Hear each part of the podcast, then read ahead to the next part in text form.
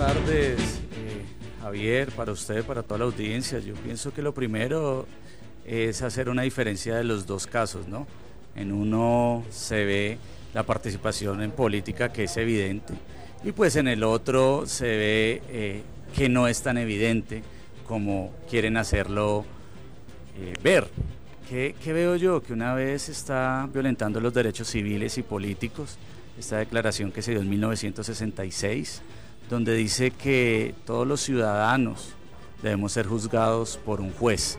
Acá se le quitarían los derechos políticos eh, al alcalde de Medellín, al alcalde de Ibagué, y en plena contienda electoral a tres semanas de elecciones, yo pienso que decretar este tipo de suspensiones provisionales no es el mejor camino y no es lo más sano, así se haya expedido un nuevo código general disciplinario que viene a reemplazar el código disciplinario único, un código que solo duró dos años, pero que realmente lo que había ordenado la Corte Interamericana de Derechos Humanos era que en el caso Petro, eh, lo que pasó cuando él fue alcalde, que fue destituido de esta misma forma, que no se pueden, no se le puede violentar el debido proceso a las personas que participan en política. ¿Esto por qué violentar el debido proceso? Porque todos debemos ser juzgados por jueces.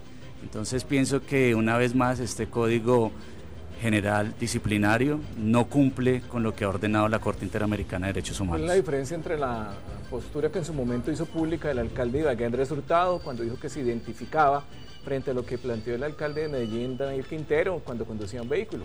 Bueno Javier, usted mismo ha dicho cuál es la diferencia. Pues primero que todo, uno ocurrió el 13 de marzo, hace casi, mañana se cumplen dos meses nunca se decretó una suspensión ni una medida en ese momento. El alcalde de la ciudad de Ibagué dijo por quién iba a votar, dijo eh, por qué equipo, a qué equipo pertenecía ese candidato. Y no lo dijo una vez, se lo dijo dos veces a los candidatos, después, a los periodistas, perdón. Después fue llamado por Blue Radio y volvió y dijo, lo ratifico.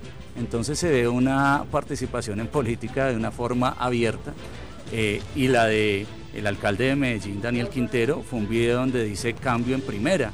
Ustedes saben las cantidades de campañas que han sacado la alcaldía de Medellín, que son campañas pues diferentes a lo que estamos acostumbrados. Entonces vemos que, que no se puede asimilar esos dos, dos casos. El del alcalde de Medellín en menos de 24 horas ya le decretaron la, la suspensión del cargo como alcalde. El de Ibagué se demoró casi dos meses. Bueno, y en este caso deben ser suspendidos los dos, se les debe levantar la sanción. ¿Qué piensa usted? Bueno, yo pienso que se les están violentando sus derechos políticos ya que no es un juez. En los dos casos. En los dos casos. Ya no es un juez el que está actuando, sino es un funcionario público que han investido de una supuesta jurisdicción para entrar a dictar este tipo de, de medidas. ¿Qué pienso yo? Que la de Ibagué no se va a sentir tanto la ausencia. Tenemos un alcalde que vive en la Ibagué de Europa.